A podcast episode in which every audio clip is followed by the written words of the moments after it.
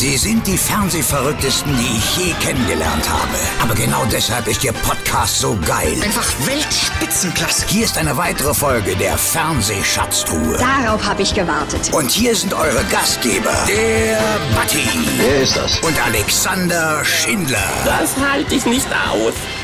Und schon wieder ist eine Woche vorbei. Das bedeutet Fernsehschatztruhenzeit hier auf Spotify, Amazon Music, äh, Deezer, Podcast.de und auch Audio Now und auch bald eben im Radio bei Radio Störfunk.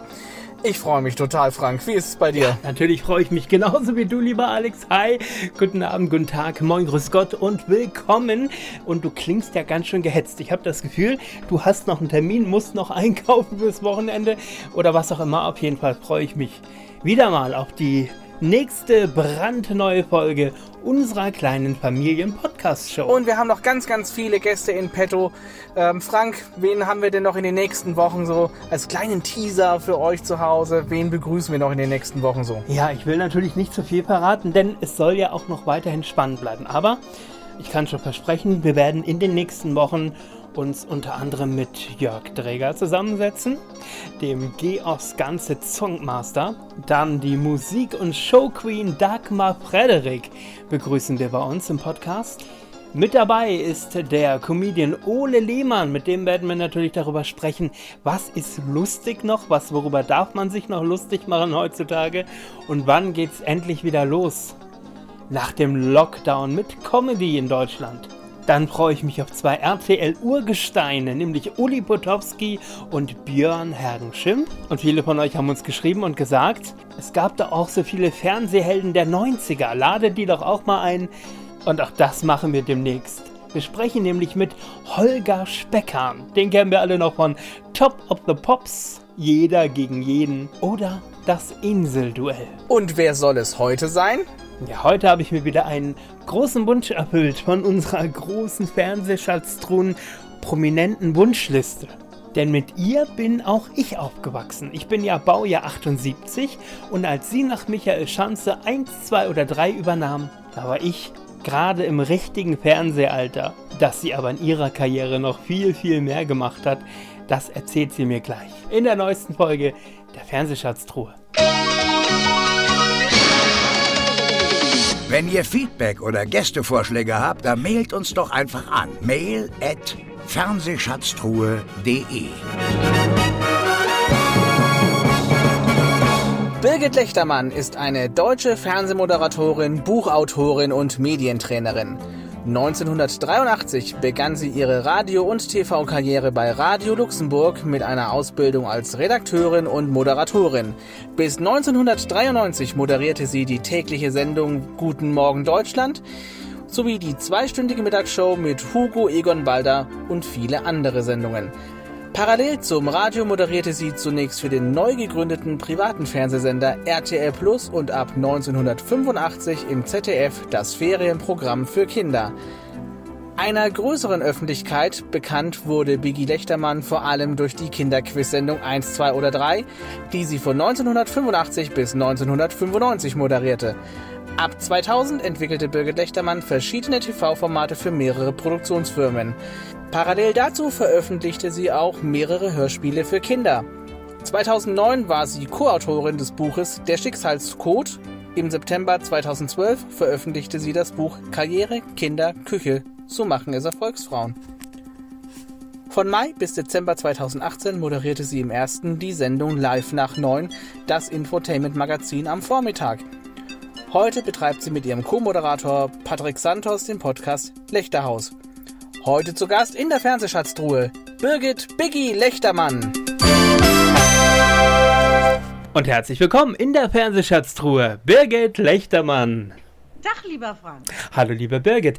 Ich muss ja äh, feststellen, in der Vorbereitung, wenn ich so verschiedene Menschen anfrage, dass es da immer wieder welche gibt, die sagen, ach, ich mache ja selber auch einen Podcast. Ich bin jetzt ungern Gast bei jemandem anderen, weil ich ja meinen eigenen Kram mache.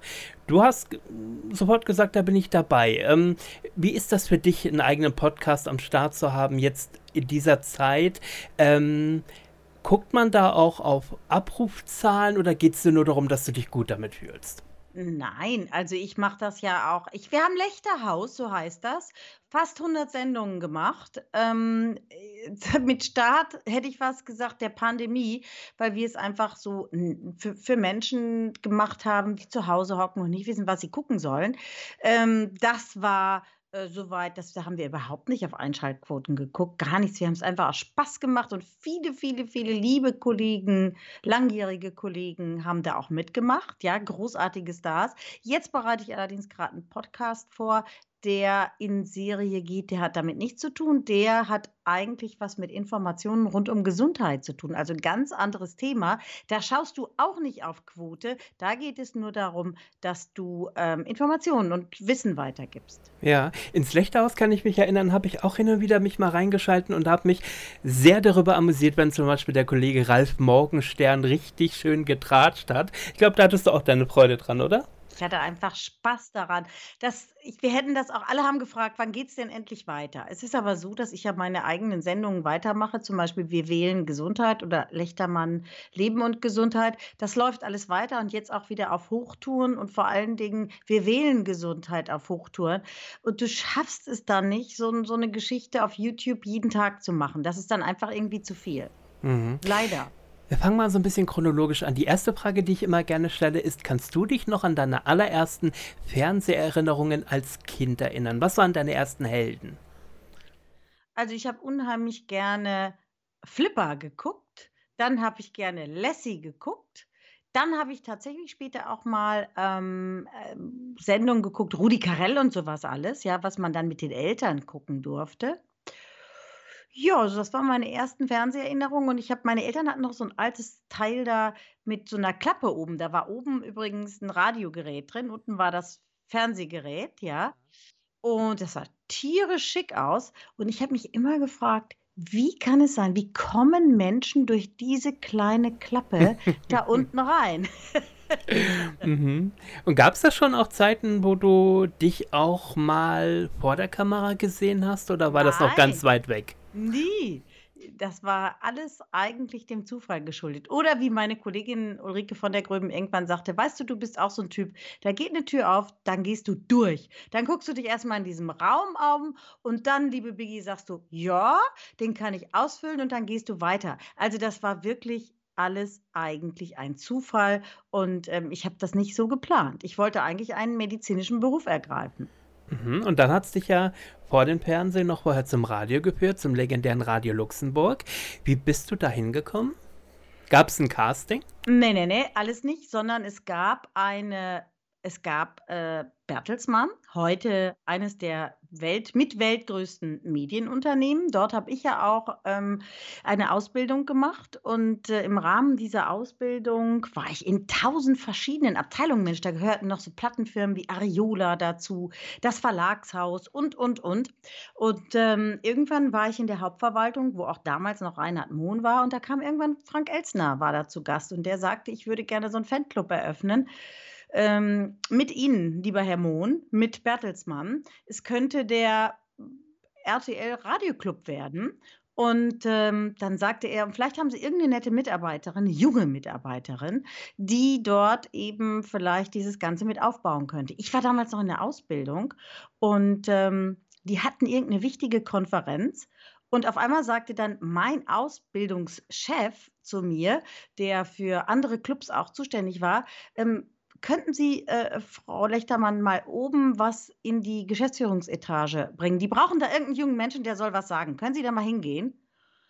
Ah, ich da hingegangen, ich denke, jungen Menschen, der was sagen soll, jetzt bin ich gespannt. Ich diese traf auf Frank Elster und ich erstmal, ups, da saßen alle die Herren da in dieser Konferenz. Und dann sagten sie, gucken Sie mal, das ist der RTL-Club und sieht das nicht toll aus und warfen da irgendwelche Bilder auf den Tisch. Und ich so, ja. Ja, und ist das für junge Leute? Ich: „Nein.“ Da haben die erstmal ganz groß geguckt und die: „Wie nein?“ Ja, ich sage: „Das ist doch nichts für junge Leute. Das ist was für alte Leute.“ Wie, äh, äh, Reinhard Mohn hat mich ganz böse angeschaut und dann sagt er, wie meinen Sie alt sind die Leute, die sich sowas anschauen und dafür ihr Herz erwärmen können? Da habe ich gesagt, na, auf jeden Fall sind die älter, so vielleicht mal an die 30. Da haben die sich erstmal an, ange, angelacht. Ich war damals noch nicht mal, ich war gerade 20. Und dann, ähm, ja, dann durfte ich gehen.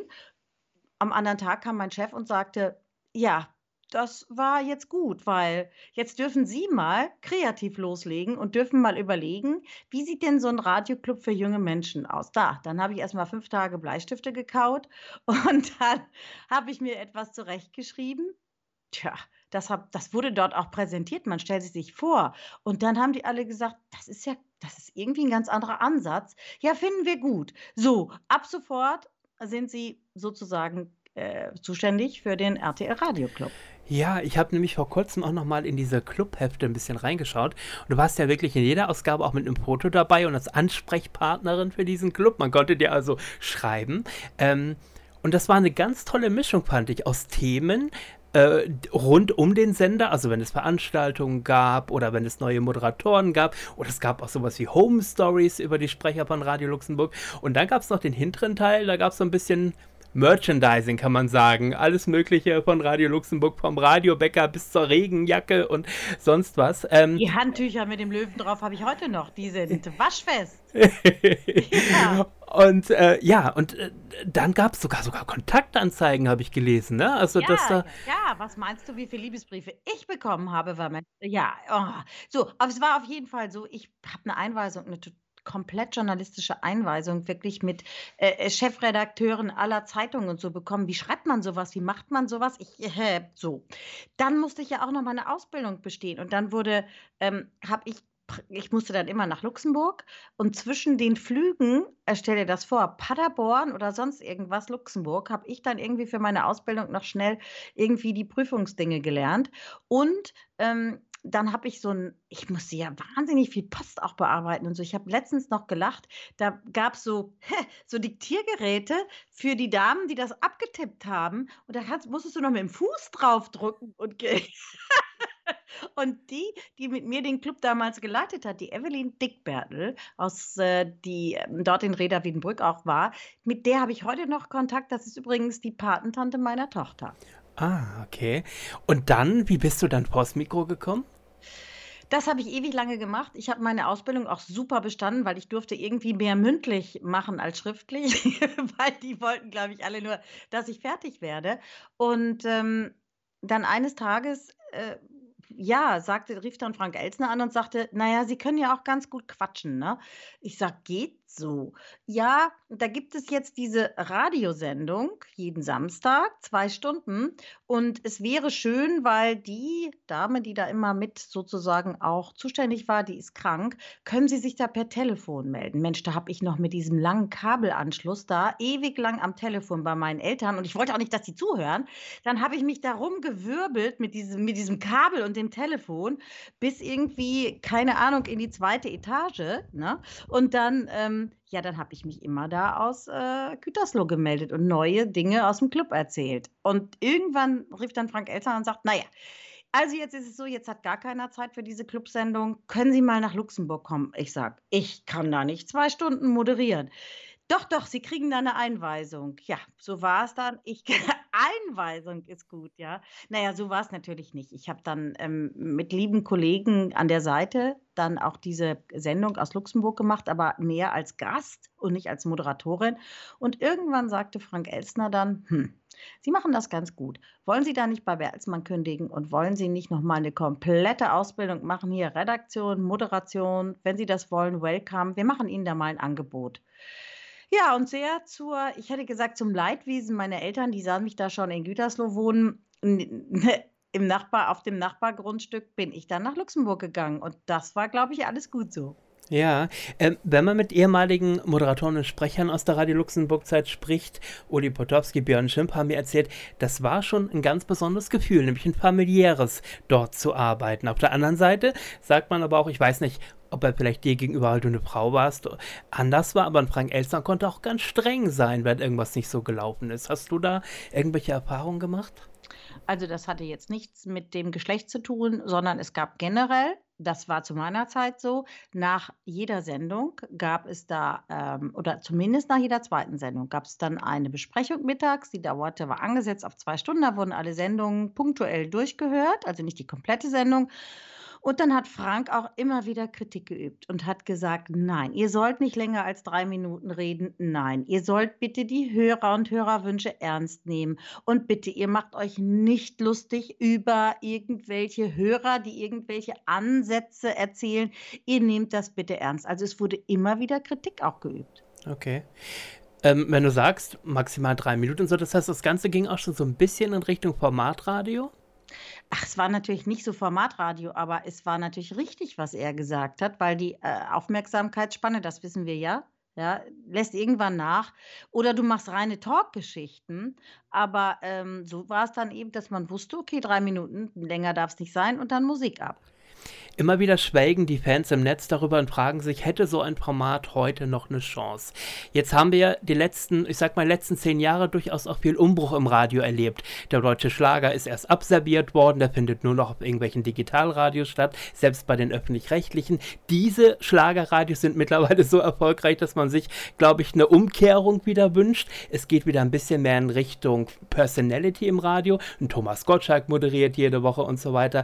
Ähm, und das war doch auch der Ansatz von damals, nämlich die Moderatoren waren bei dir zu Hause zu Gast und sie hatten einen eigenen Stempel. Das, was eigentlich fast 20 Jahre gar nicht mehr gewünscht war. Das ist richtig und das war natürlich das große Erfolgsgeheimnis, dass wir ich war das aber von Anfang an nicht. Ich war auch keine Personality. Ich meine, das wirst du mit der Zeit, wenn du so viele Sendungen vielleicht machst, ja. Aber am Anfang war ich doch eher etwas Verschrecktes, dass da hinterm Mikrofon saß eine Ostwestfälin, die sagte: „Huch, ich muss heute Abend noch irgendwelche Texte schreiben“, bis dann der Tag kam, ähm, da weiß ich noch genau mit Norbert Eicher, saß, der saß in der Technik abends, ich musste irgendeine Abendsendung moderieren und der sah mich durch ewig geschriebene Zettel rasen und irgendwann saß da keiner mehr hinter der Technik. Und ich dachte so, hey, das gibt's doch gar nicht. Ich, du hast drei Minuten erzählt, du machst dauernd Musik ab, Musik ab, Musik ab. Da saß keiner mehr. Du konntest ja nicht selbst fahren. Du musstest ja warten, bis der Techniker die Platte reingefahren hat. Und dann äh, denke ich, das ist doch was. Jetzt ist der nicht mehr da. Dann habe ich ungefähr noch sechs weitere Zettel vorgelesen, die schon gar nicht mehr in den Kontext passten. Und dann habe ich gedacht, das ist doch ein Mist. Was ist denn da passiert? Nachher ist der umgefallen. Und dann habe ich angefangen, diese Situation genau so zu erzählen. Ich habe gesagt, ich sitze hier.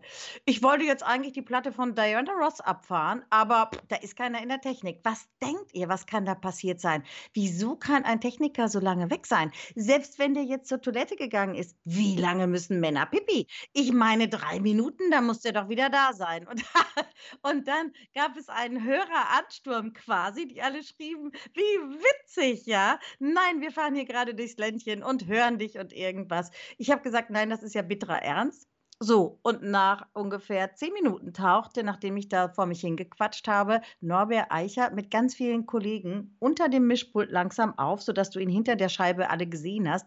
Die klatschten alle und sagt, sagten, na Kleine, weil ich war ja noch ganz jung, ja, na Kleine, jetzt hast du es geschafft, jetzt brauchst du auch nicht mehr deine blöden Zettel schreiben, jetzt moderierst du frei. Also das war das große Geheimnis, dass man eben nichts abgelesen hat, sondern frei erzählt hat, ja. Und dann kam irgendwann auch Personality. Genau, aber Personality wirst du, wenn wir das mal aufs heutige Radioformat vergleichen, nicht, indem du einen Titel an und absagst, den Nein, Verkehrsdienst machst und sagst, wie spät es ist und dass der beste Mix von sonst wo läuft. Also gehen wir da wieder ein bisschen zurück, glaubst du zukünftig? Oder äh, ist das, wie gesagt, ein Fritz Egner bei Bayern 3 oder ein Gottschalk, ist das eine Ausnahme? Ich glaube, dass das Formatradio auch der Sache geschuldet ist, dass man einfach da sehr, sehr wohl weiß, wie das Programm funktioniert und dass man damit auch Geld verdient. Aber als Hörer hat man wirklich auch das Problem, ich fahre ja sehr viel zu Terminen raus, zu Fernsehsendungen und so. Ich bewege mich zwischen Bundesländern hin und her. Du weißt ja gar nicht, in welchem Bundesland du bist. Wenn da nicht mal einer Key Songs ab Bayerisch sprechen würde, dann denkst du, ah, jetzt bin ich schon beim, beim Bayerischen gelandet. Genau. Und wenn dann irgendwie in Frankfurt einer eher ein bisschen hessisch babbelt oder sowas, ja, dann sagst du, ah, aber es ist ja ansonsten, kannst du diese eigentlichen Sender nicht mehr unterscheiden. Und ich glaube, glaube, dass Personality Radio sehr viel Chancen wieder hätte. Mhm. Gerade auch, ich glaube, in diesen Zeiten, wo Menschen wieder bewusster Dinge tun, sei es bewusster Fernsehen, bewusster Online sind, ich glaube auch wieder bewusster Radio hören, ähm, weil sie sich abgeholt, abgeholt fühlen. Und ich erinnere mich auch, äh, äh ich, ich bin Baujahr 78 in den 80ern, dass man auch wegen einem Moderator eingeschaltet hat oder wegen einer Sendung. Und das ist ja völlig verloren gegangen, weil du deiner Sendung gar keinen Stempel mehr aufdrücken kannst. Das ist natürlich nicht nur beim Radio so, sondern inzwischen auch beim Fernsehen. Mm, und das ist auch der Grund, warum sich Quoten, ich sage mal, verschleppen. Heute jubeln alle, nehmen wir an, bei den privaten Fernsehsendern, wenn du 4 Millionen Einschaltquote hast. Da sagte letztens eine Kollegin zu mir, das ist doch super gelaufen. Wir hatten 4,5 Millionen Einschaltquote. Ich so, nö, Hä? Wieso sagst du nein? Das ist doch super gelaufen. Ich sage, weil ich mich, Entschuldigung, dass ich das sage, noch an Zeiten erinnern kann. Da gab es Fernsehsendungen, da gab es durchaus auch schon private Sender. Da hatten die privaten Sender 8, 9 Millionen Einschaltquote. Und wenn wir davon ausgehen, dann finde ich 4,5 Millionen nicht unbedingt ein Highlight, sondern ich finde es darüber nachdenkenswert, was könnten wir tun, damit wir mal wieder die gemeinsame Familie oder alle vor dem Fernseher versammeln. Aber ob das nochmal gelingt, ich glaube das nicht mehr. Das sprichst du mir total aus dem Herzen, denn ähm, in der Tat habe ich vor kurzem festgestellt, dass dieses Angebot, man sagt immer, Fernsehen für die ganze Familie gibt es nicht mehr, dieser Lagerfeuer-Moment. Aber man bietet ja auch gar nichts mehr für die ganze Familie an. Da hast du zum Beispiel äh, äh, den Silbereisen oder die Carmen Nebel, da weißt du, das ist Ü40, Ü50, Ü60. Dann hast du Joko und Klaas, das ist vielleicht 20 plus. Aber wo sind denn die Sendungen, die wir aus den 80er und 90er noch kennen? wo sowohl musikalisch für alle Zielgruppen was abgedeckt wurde, als auch inhaltlich. Das bietet ja keiner mehr an. Und also wenn du mal ja. Mhm. Entschuldige, dass ich dich unterbreche, ja. du hast recht. Meine Tochter war hier und dann haben wir gesagt, ach komm, gucken wir doch äh, Fernsehen. Ja, gucken wir. Pandemie, du sitzt zu Hause, die Tochter ist zu Gast. Und was machst du abends, außer lecker kochen? Okay, wir gucken zusammen Fernsehen. Und genau da wurde dieser schmerzliche Moment nochmal so richtig klar. Wir haben uns echt irgendwie durch alle Sender geklickt ja, da muss man sagen, meine Tochter ist äh, 25. Wir haben uns durch alle Sender geklickt. Da war irgendwie gar nichts, wo wir eine Schnittmenge fanden. Ich meine, ich gucke auch Joko und Klaas, aber irgendwie gab es das nicht an dem Abend. So, dann, wo sind wir denn gelandet? Wo war das Lagerfeuer? Frage ich dich jetzt als kleines Quiz. Eins, bei einer privaten DVD-Sammlung. Zwei, bei Netflix und Amazon. Drei, wir haben ausgemacht und haben Scrabble gespielt. das ist schwierig. Theoretisch könnte es natürlich alles sein, aber ich glaube am Ende beim Scrabble-Spielen. So war es. Ja. Und, ja. Und dann haben wir gesagt, nee, jetzt haben wir keinen Bock mehr. Und ähm, wobei natürlich, ich sag mal, ein Film oder eine, Do oder eine Doku oder eine Serie auf Amazon oder auf Netflix inzwischen echt eine Freude machen. Und das muss man sagen, es gibt keine Werbung. Okay, ich bin ein Kind der Privaten gewesen. Ja, Werbung muss sein, aber es irgendwo, pff, dann muss auch das, was dann nach der Werbung kommt, stimmen. Mhm. Also wir haben, ich kann das mal erzählen, wir haben uns, weiß ich, vor zwei, drei Jahren haben wir mal angefangen, samstags abends, zumindest wenn es sich ergibt, so einen kleinen Retro-Show-Abend zu machen. Mit alten Sendungen, die wir, die wir so da haben. Da kam mal das laufende Band drin vor, da war mal die 100.000 Mark schon mit Ulla Kock am Brink, damals übrigens in der ersten Staffel über 10 Millionen Einschaltquote, das nochmal zum Thema Quote, ebenso die Traumhochzeit damals. Äh, jetzt am vergangenen Samstag eine alte Folge Verstehen Sie Spaß mit Paola mhm. und Kurt Felix. Mhm. Das Ding war nach 90 Minuten zu Ende. Punkt A, ich brauche keine 3-Stunden-Shows. Punkt B war auch dort bei den Prominenten, die reingelegt wurden, als hätte, als wäre das so geplant gewesen, für jede Zielgruppe was dabei. Da war ein, ein junger Promi, der reingelegt wurde, dann war da ein alter Hase, der dabei war. Und auch die Musikeinlagen. Dann war da ein Karl Dall, der, wo man sagen kann, ist mein Humor oder auch nicht. Aber es war eine Familienunterhaltungssendung. Und wie wir gerade festgestellt haben, das gibt es heute nicht mehr. Es ist alles formatiert, es ist alles auf eine gewisse Zielgruppe ausger äh, ausgerichtet. Und am Ende muss man sagen, okay, Dr. Thoma hat die 14 bis 49 damals eingeführt. Ähm, ja, Tja, und RTL will jetzt raus aus dem 1449, weil sie sagen, huch, sie haben ja gerade mit Erschrecken festgestellt, unsere Zielgruppe ist durchaus älter. Also wenn du dir jetzt die Wer wird Millionär Zielgruppe anschaust, die ist viel älter. So, also jetzt muss wieder was Neues her. Ich befürchte nur, dass du sehr lange Zeit brauchst, um wieder eine gewisse Zielgruppe zurückzuholen oder für dich zu gewinnen. Also du musst die pflegen oder du brauchst ganz lange, um sie wieder zu gewinnen. Und du brauchst echtes Fernsehen, ist mir aufgefallen. Es geht mir selber so, dass nach diesen ganzen Trash-TV-Formaten oder nach Dingen, auch bei Joko und Klaas wurde ja äh, beim Funk-Magazin im letzten Jahr aufgedeckt, dass hier und da was gefaked war. Das fehlt mir vor allem. Ich möchte dem Fernsehen wieder glauben.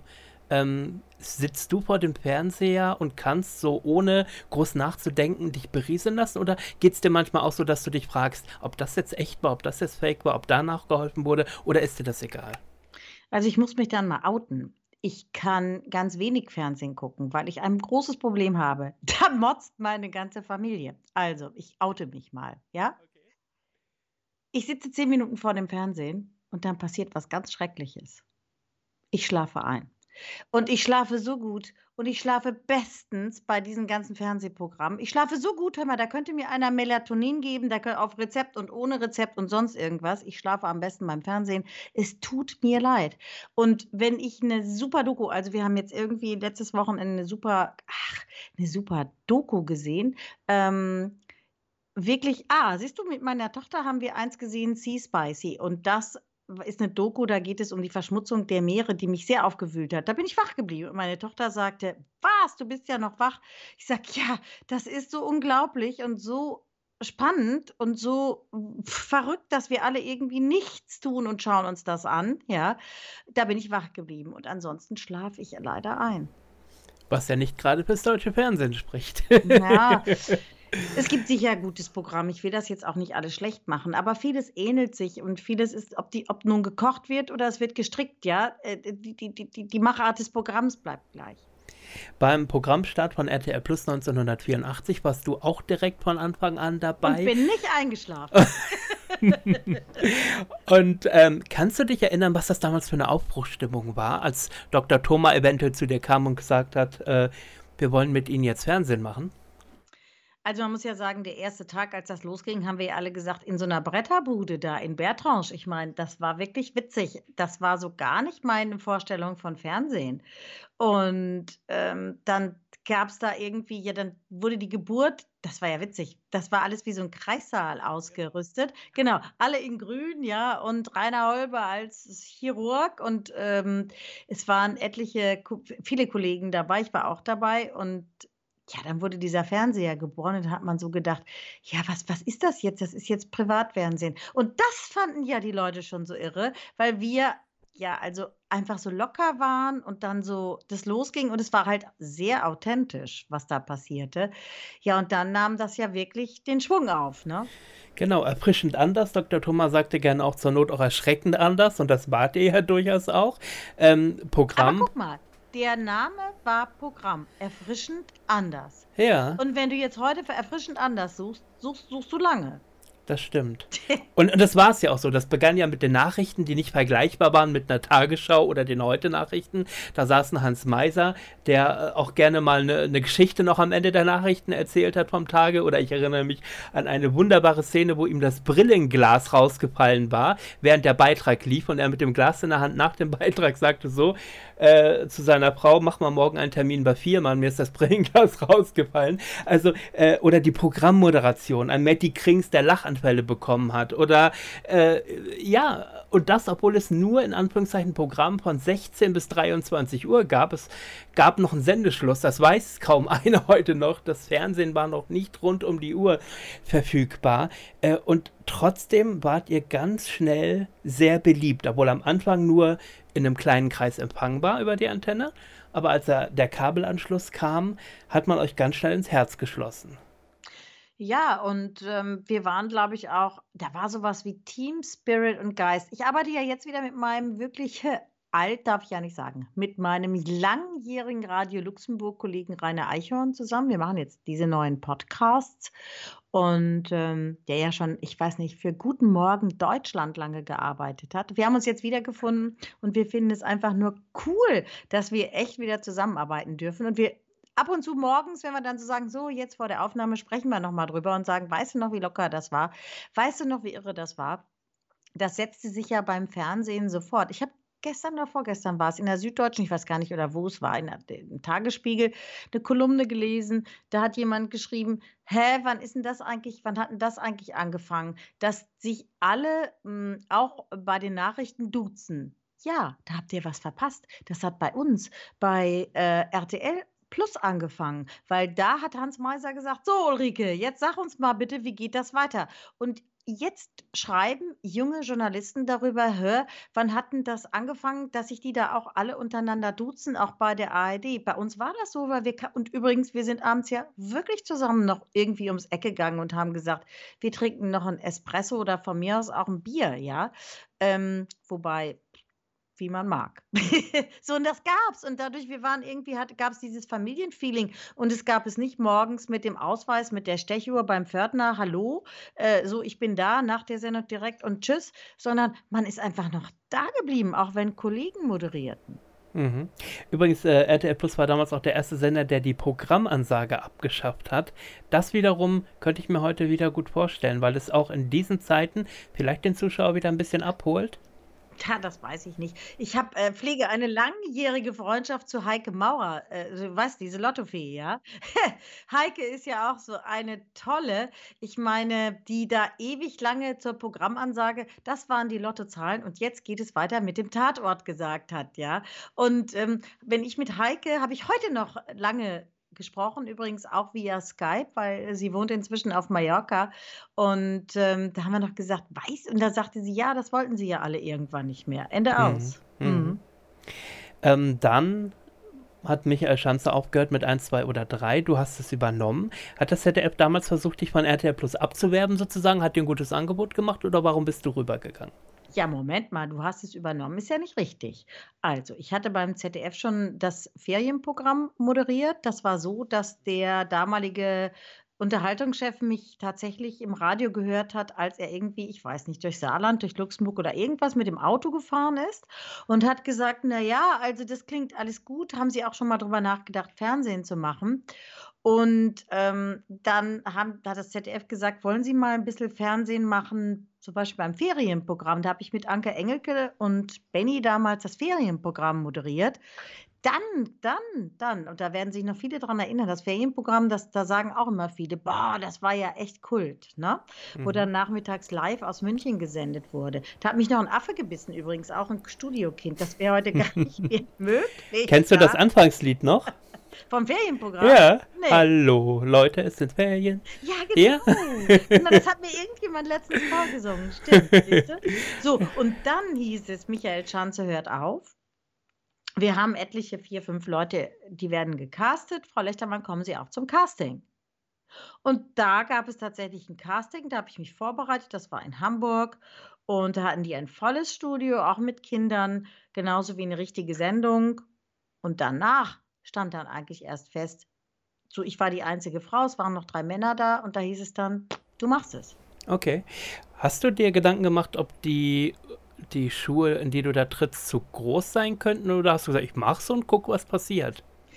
Naja, es wurden schon, es waren natürlich auch viele im Team, viele Freunde von Michael Schanze, das verstehe ich auch, die immer sagten, der Michael hat das so und so gemacht, ach und der Michael hat so einen Plop gemacht. Da habe ich gesagt, das ist ganz schlecht, weil ich habe als Frau Lippenstift drauf und wenn ich diesen Plop mache, dann sehe ich aus wie ein Clown mit Lippenstift. Ach, du willst das Plop nicht mehr machen? Nee, das war das Erste, was weg war, weil das irgendwie blöde war als Frau. Und dann haben alle gesagt, okay, sie muss ihren eigenen Weg gehen. Und das habe ich dann ja auch tatsächlich gemacht. Also ich habe dann ein paar andere Sachen. Ich habe auch gesagt, ich brauche eine neue Titelmelodie und sowas. Und äh, das gab es dann alles. Mit dem Schluss, dass alle Kinder immer riefen, Biggie, Biggie, komm raus. Und ähm, ja, klar macht man sich da Gedanken, weil Michael Schanzer hatte damals auch Abendsendungen, ja, Primetime-Sendungen. Ich stieg dann gerade ein, aber irgendwie funktionierte das gut. Hm, die Kinder hatten Spaß, die Familien schrieben nicht: „Ach, was macht die denn jetzt da?“, sondern die Familien schrieben: „Ja, gefällt uns auch.“ Mhm. Ähm, du hast gesagt, es gab 'n neuen Titel von Rolf Zuckowski war da ja, wenn ich mich recht entsinne. Ähm, und die Drollinge, ähm, äh, sind die auch von Rolf sozusagen initiiert worden oder wie kam es zu denen? Es gab viele, viele Sitzungen. Ich war auch dabei und dann wurde immer überlegt: „Ja, wer kann denn da noch und wer wer was sollte denn da?“ Und, ähm, es war, glaube ich, so eine allgemeine redaktionelle Entscheidung, diese Drollinge. Und ja, dann hat man das auch in diesem Lied mit aufgenommen. Okay. Und trotz aber dem Engagement beim ZDF hast du weiterhin Radio gemacht, oder? Ja, das Ja. ging auch eine gewisse Zeit gut. Ähm, das ging auch gut, als ich dann noch einstieg und machte eine Sendung, die hieß Computer Corner. Die kam dann ja auch. Heute Kult. Also, ich weiß auch nicht, heute ist diese Sendung Kult auch bei den Kiddies. Das ist so verrückt, wenn dich plötzlich irgendwie Zwölfjährige ansprechen: „Bist du die Biggie?“ Dann denkst du: „Hä? Hä? Woher kennen die dich?“ Das gucken die alle im Netz, weil das so Kult war, diese Computer Corner.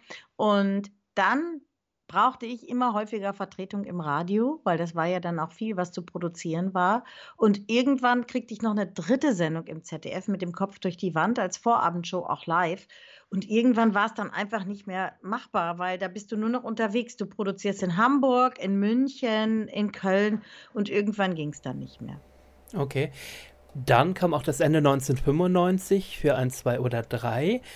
Ähm, hattest du das Gefühl, jetzt reicht's mit Kindersendungen oder was war so der Grund, warum du gesagt hast: „Jetzt höre ich auf?“ Na, der Grund war ein Kind, weil ich war schwanger. Das wussten die gar nicht, die meisten. Und das ist aber das war einfach auch der Grund. Ich war, äh, schwanger. Auch bei der letzten Sendung, die ich gemacht habe, war wusste ich schon, ja, jetzt bekomme ich eine eigene Familie. Und ich habe dann gedacht, ich muss mal einmal kurz durchatmen, weil ich hatte auch nicht so eine einfache Schwangerschaft. Und, äh, mein mein, ähm, Arzt, mein mein mein Frauen meine Frauenärztin, die sagte damals: „Entweder ich lege sie echt flach im Sinne von ins Krankenhaus oder sie treten kürzer.“ So. Und da passte das irgendwie alles zeitgleich. Und dann habe ich mich ja auch sehr zurückgenommen und dann kam Super RTL und sagte da war ich immer noch hochschwanger, da war ich hochschwanger.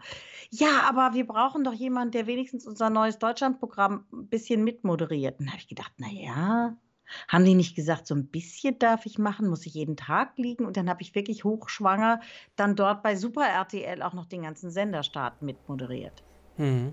Aber hat das ZDF auch nach deiner Schwangerschaft und dem Mutterschutz nicht vehement um dich gekämpft und gesagt: „Wir möchten dich eigentlich weiter bei uns im Programm sehen?“ Da hatte ich schon einen Vertrag mit RTL unterschrieben. Ja, und das wussten sie auch. Und dann habe ich aber immer gesagt: „Ich brauche bisschen Zeit.“ Dann war meine Tochter war geboren und dann hieß es: „Jetzt fliegst du los.“ Ach, da war die winzig noch. Da war die grad erst 'n paar Monate alt. Da habe ich dann für RTL einen äh, bereits eine Pilotsendung gemacht, äh, bei der BBC quasi in in London in und habe sie dann noch mitgenommen, weil ich habe ja noch gestillt und alles. Und, ähm, die übrigens super waren, die Kollegen von der BBC. Die sagten immer nur weil ich sagte: „Oh, ich weiß gar nicht, wie wir hier Ein-Stunden-Sendungen durchhalten. Ich weiß gar nicht, wie ich das machen soll“, ja, als junge Mutter. Da haben die gesagt: „Don't worry, don't worry.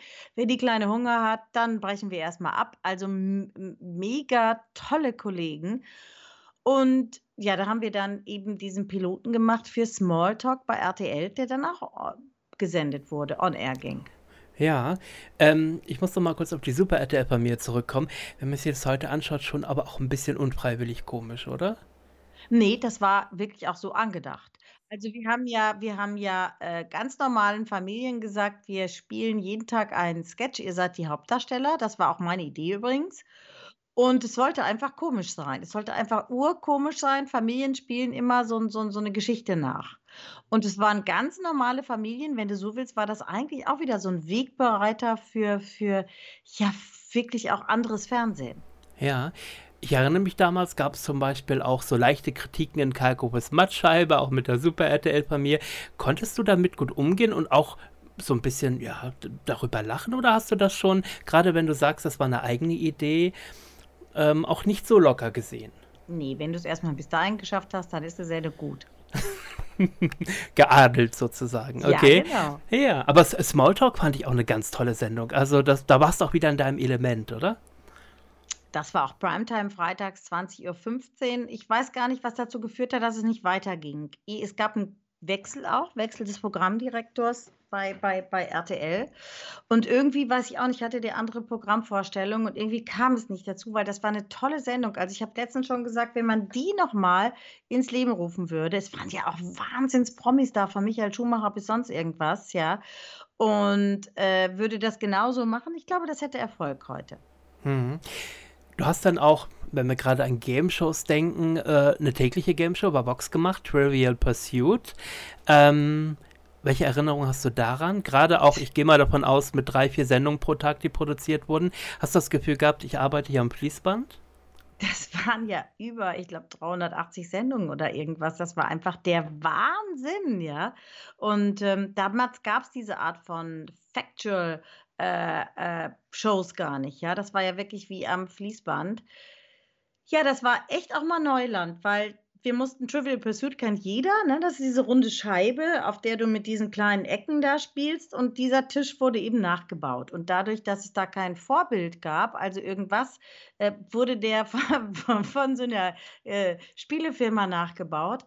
Die ersten, so, dann gab es die ersten ähm, Versuche und dann einmal ist der Tisch abgefackelt, ja. Also noch bei den Versuchen, weil das war so kurios, das war so irre. Jetzt muss man sich vorstellen, da steckte jede Menge Technik. Wir sprechen ja irgendwie jetzt nicht von 5G und heute, sondern wir sprechen irgendwie damals von, ich weiß nicht, das wann waren das, keine Ahnung, Ende der 90er oder irgendwas, ja. So, da steckte so viel Technik drin. Und ich stand im Studio bei dieser Probe und habe immer gesagt, hier riecht es ganz komisch. Und dann alle, nein. Und da war der, übrigens der Bentele, der hat da Regie gemacht. Und ich immer, da riecht es hier ganz komisch. Da riecht es doch nicht komisch, jetzt mach weiter. Ich sage, hier, ich bestehe darauf, es riecht ganz komisch. Weil ja, was kann denn hier komisch riechen? Alles sind irgendwie durch die Gegend gelaufen. Und ich habe gesagt, es riecht immer schlimmer ganz komisch. Es riecht doch nicht, was soll denn das sein? Und dann habe ich irgendwann bei den Proben gesagt, ja, jetzt raucht es hier auch. Wie es raucht, ja. Ich sage ja unterm Tisch. Da haben die alle gedacht, ich wollte die jetzt voll auf den Arm nehmen, ja. Wie es raucht unterm Tisch. Bis dann irgendwann einer angerannt kam und sagte, nein, der Spieletisch brennt, ja. Ich stand da beinhart immer noch und sagte, hier riecht's komisch.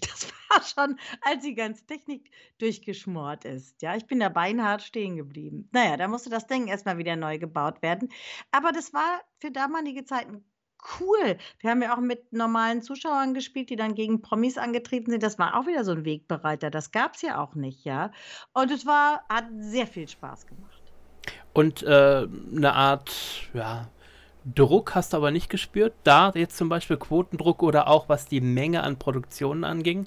Denn wie gesagt, das wird ja, werden ja mehrere Folgen am Tag gewesen sein. Ja, das waren erst zwei Sendungen, dann nachher okay. drei Sendungen am Tag.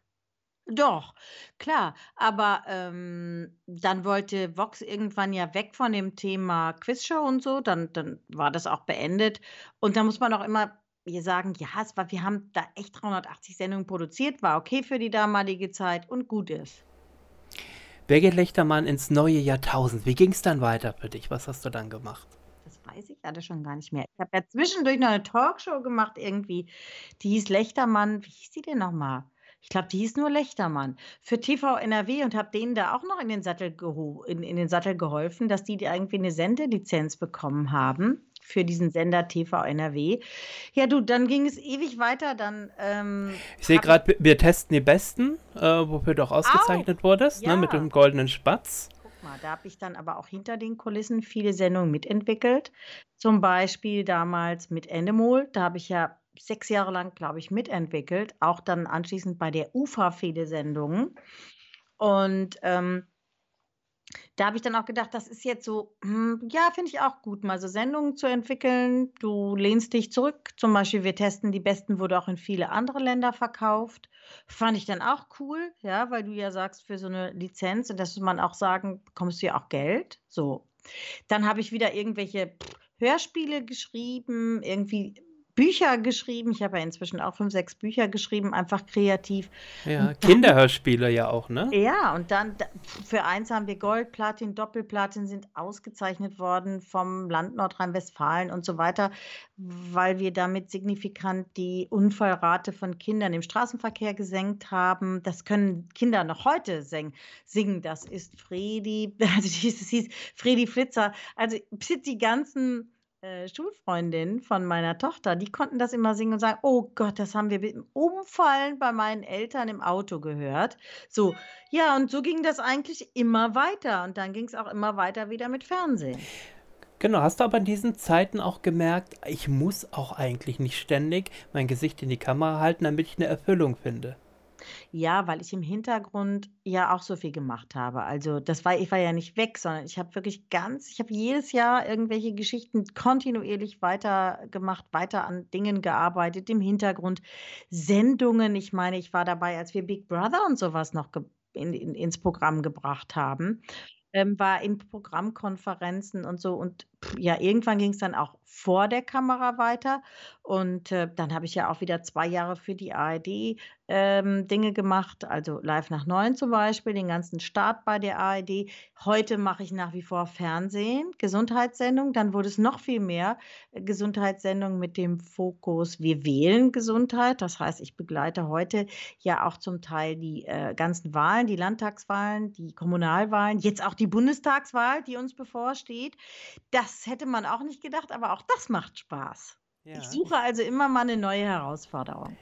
Jetzt haben wir ja in diesem Jahr mitbekommen, dass zum Beispiel Carmen Nebel ihre letzte Sendung gemacht hat und es wird gleich wieder gemutmaßt, Damen im reiferen Alter, sage ich mal, sind im Fernsehen nicht mehr so erwünscht. Musstest du das auch schon feststellen? Ähm, ich denke, dass das vielleicht auch so ist in Deutschland. Andere Länder nehmen wir die Eng nehmen wir Eng nehmen wir Großbritannien oder nehmen wir auch die USA, da ist das ganz anders. Die sagen, wir müssen die gesamte Bandbreite abdecken und wir sind froh, wenn es tolle auch Moderatorinnen gibt, die so viel Erfahrung haben und das ist egal, ob die eine Falte mehr oder weniger haben, weil Männer dürfen auch graue Haare haben und im Fernsehen auftreten. Ähm, das war lange Zeit in Deutschland so. Ich glaube, dass jetzt gerade irgendwo die Glocken anders läuten ich glaube, dass sich gerade eine andere Zeit sozusagen ähm, ankündigt, dass man sagt, nee, dass, dass, dass man auch so ein bisschen in andere Länder schielt und sagt, ja, das stimmt, da haben auch durchaus ältere äh, Frauen einen super Erfolg mit Sendung. Mhm. Gibt es noch einen besonders schönen Wunsch oder Traum im Fernsehen, wo du sagst, also das ist ein Ding, das begleitet mich schon seit Jahren und das möchte ich unheimlich gerne mal umsetzen? Egal ob jetzt hinter den Kulissen als Idee oder auch vor der Kamera. Ich fand über Jahre, verstehen Sie Spaß, du hast das heute schon angesprochen, so eine tolle Sendung. Ich, ich, fand nur diese mh, hm, Späße, damals hatte man natürlich auch mehr Geld, ja, damals sehr viel aufwendiger. Ich bin zweimal reingelegt worden bei Verstehen Sie Spaß und das waren, ich habe da heute Morgen noch mit einer Kollegin drüber gesprochen, das waren gigantische Geschichten, alleine was da alles an, an an Komparsen aufgeboten wurde. Ich meine, solche Sachen finde ich sehr, sehr schön. Und ja, also ich bin ja sehr tier- und verbunden. Ich könnt, hätte mir auch sicher so eine tolle äh, Hundegeschichte oder vorstellen können. Aber ich bin eigentlich happy mit meiner Gesundheitssendung, weil ich glaube, Gesundheit ist ein Thema, das haben wir jetzt gerade auch sehr schmerzlich alle erfahren im letzten Jahr, also ein Jahr lang jetzt. Gesundheit ist, glaube ich, mit das höchste Gut, das wir haben. Und deshalb interessiert mich das auch. Und ich glaube, ich bin da angekommen.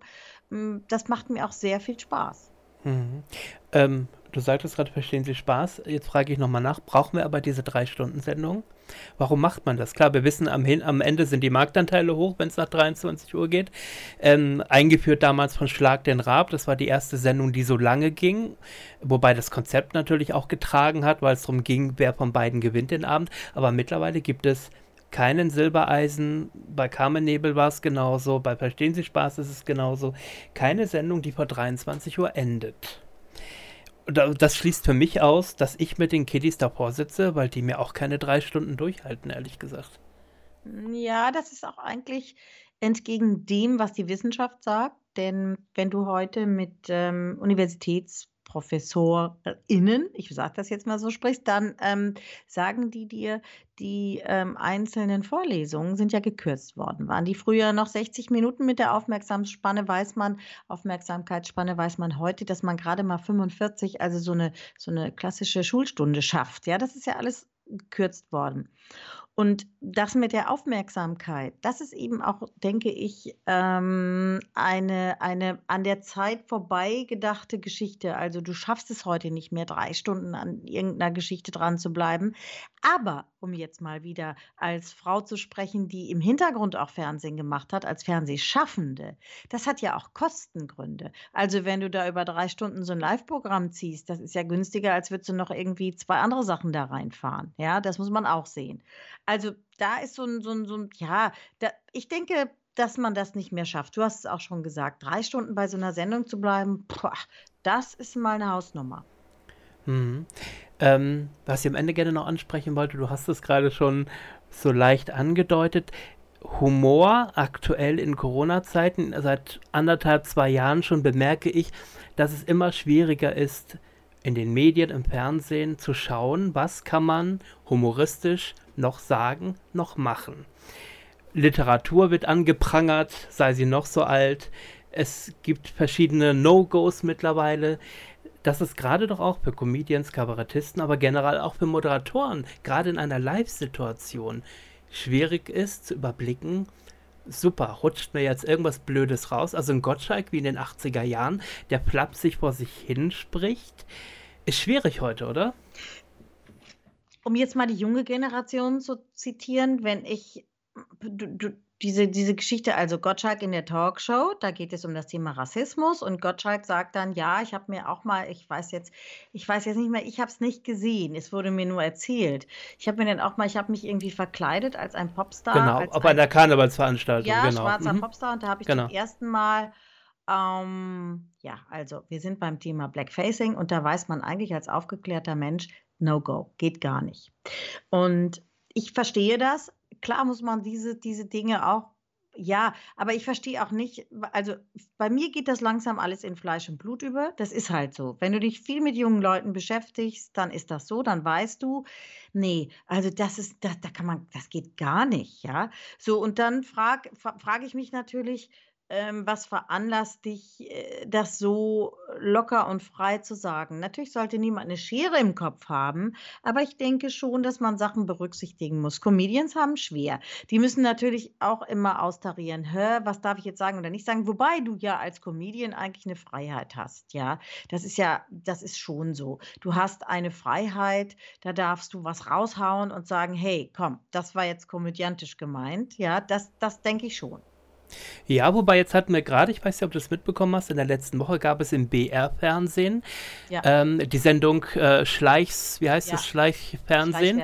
oder was weiß genau. Ich, äh, auch dort gab es einen Sketch, ja, ähm, Blackfacing. Ja. Es soll der uneheliche Sohn von Franz Josef Strauß äh, soll das darstellen, der in Afrika gezeugt wurde, wie auch immer. Ähm, und es gab diesen Sketch. Und ähm, erst hat er, nachdem es den ersten kleinen Shitstorm gab, hat der BR gesagt, ähm, Comedy und Kabarett genau. darf einfach relativ viel. Und da stehen wir auch hinter. Und dann eine Woche später sind sie eingeknickt und haben das jetzt gesagt und haben auch öffentlich gesagt, äh, diese Figur wird es bei uns nicht mehr geben im Programm. Ähm, ja. Ja, also äh, gut, aber da stelle ich jetzt wieder die Frage auch im Sinne der Jüngeren, die sich mit solchen Themen auseinandersetzen, um einen guten Sketch zu machen. Muss ich mich schwarz anmalen? Muss ich eine Rasterlockenfrisur aufsetzen? Nee, muss ich ja nicht. Genau, die Frage ist aber, aber ist es gleich immer rassistisch? Nein, aber aber ich muss, nein, das, das muss natürlich nicht sein. Ist es aber, würden jetzt die jüngeren Menschen sagen, ist es. Und du musst dich immer in die anderen Menschen hineinversetzen. Wenn du zu dieser Gruppe gehörst, sagst du, hör, was zeigen die denn da? Wie zeigen die mich denn da? Ja, geht das so? Und, wenn, und ich denke, dieses Feingefühl sollte man einfach mitbringen. Ich habe auch heute übrigens ein langes, eine lange Geschichte auf Instagram gelesen, eines sehr geschätzten übrigens Kollegen, der sich tierisch über dieses Jahr äh, ZuschauerInnen und äh, äh, Dingsbums, keine Ahnung was, aufgeregt hat. Ohne Ende. Und da habe ich gedacht, nee, falsch an dieser Stelle. Denk an die vielen jungen Frauen. Es gibt gerade eine neue Studie, hm, da hat man Kinder im Kindergarten gefragt, ja, und hat gesagt, so, ähm, den hat man Filme gezeigt. Ja, da ging es immer nur um den Polizisten, da ging es immer nur um den Arzt. So. Und dann hat man die Jungs gefragt, na, was möchtest du denn nach diesem Film später mal werden? Da haben die natürlich gesagt, ja, Polizist oder Arzt oder Feuerwehrmann. Und die jungen Mädchen hat man gefragt, die haben eben von diesen Berufen keinen genannt. Warum? Weil es, das hat man auch in dieser Studie herausgefunden, eben nicht Feuerwehrfrau hieß, ja. Die, und ich denke, dass Sprache deshalb schon beeinflusst. Und was ist gegen Feuerwehrfrau, Polizistin, Ärztin? Was, was, was, was ist dagegen? Das ist doch ganz normale Sprache. Und ich meine, da muss man auch lernen, wenn einem das schwerfällt und man damit nicht so groß geworden ist, dass Sprache sich verändert und dass man auch drauf eingeht. Okay. Und wie siehst du die Dinge aus der Vergangenheit? Also ein Disney-Konzern, der seine alten Zeichentrickfilmklassiker zensiert oder eine Pippi Langstrumpf, äh, wo das N-Wort fällt, weil der Papa zur Insel fährt. Sind das Dinge, wo man sagt, das ist Kunst, das ist Literatur, das ist aus einer Zeit oder ihrer Zeit geschuldet oder vom Winde verweht und so Geschichten? Oder sagst du, da auch das darf man jetzt heute, wenn wir in einer anderen Zeit leben, darf man das zensieren? Schwierig. Also, wobei ich dir sage, ja, Pippi Langstrumpf hm, ist etwas, was durchaus ähm, kleine Kinder sehr beeinflusst, ja, und beeinflussen kann. Und ich finde, man sollte denn schon mit der Zeit gehen und sagen, ja, es ist heute anders. Und das, das ist es ja das. Wenn du im Kindergarten immer nur sagst, ja, der Erzieher, ja, dann sagen kleine Kinder oder Lehrer, das war nämlich auch zum Teil in dieser Studie, da haben die alle gesagt, ja, es gibt den Lehrer. Hä? Es gibt Lehrerinnen. Natürlich gibt es ganz viele Lehrerinnen. Und warum dürfen wir die nicht Lehrerinnen nennen? Ja, so. Und ähm, deshalb muss ich sagen, ich finde, so manche Dinge haben sich irgendwie überholt. Gut, da, ob man das jetzt gleich streichen muss, weiß ich nicht. Vielleicht kann man es auch mit einem Kommentar versehen. Habe ich schon so gedacht, dass man gesagt hat, pff, ja, das war früher, heute ist es so. Und vor allem sind nicht auch die Eltern eigentlich verpflichtet, in den Dialog zu gehen mit ihren Kindern. Man kann es doch auch erklären. Man kann doch auch sagen, damals war das so, heute gehen wir da anders mit um. Heute sagt man diese Dinge nicht mehr. Ja, genau. Das kannst du aber nur, wenn du dann, sag ich mal, so eine Anmerkung da reinmachst. Also ich finde es gut, weil ähm, ich denke, dass wir noch einen langen Weg haben, ähm, das Thema Gleichberechtigung von Frauen auch im Fernsehen war ja auch immer viele Jahre ein Thema, ja. Und ich finde, wir haben da noch einen langen Weg vor uns in jeglicher Hinsicht. Und ähm, wenn du dir überlegst, 1970, da mussten die verheirateten Frauen noch ihren Mann fragen, ja, darf ich jetzt arbeiten gehen oder nicht? Und deshalb finde ich das gut. Ich kann das auch nur unterstützen, weil ich habe ganz viel Kontakt zu jungen Menschen durch meine Tochter natürlich. Die sitzen dann abends bei mir auf der Terrasse, wenn sie alle da sind und diskutieren darüber. Deshalb bin ich immer so hautnah mit dem Ohr dran. Und die sagen, wie kann das sein, dass eine junge Generation, die heute ähm, so Teenager sind, ganz selbstverständlich gendern. Die machen das nämlich ganz selbstverständlich. Und dass die Alten damit hadern. Und das finde ich auch. Und da finde ich ja, pff, da muss man nur mal den Jungen zuhören.